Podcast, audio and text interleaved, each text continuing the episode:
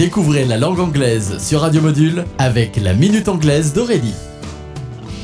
Hello everybody, je suis ravie de vous retrouver pour découvrir une nouvelle expression anglaise. Aujourd'hui, il s'agit d'un dicton couramment employé par les anglophones. It's the last straw that breaks the camel's back.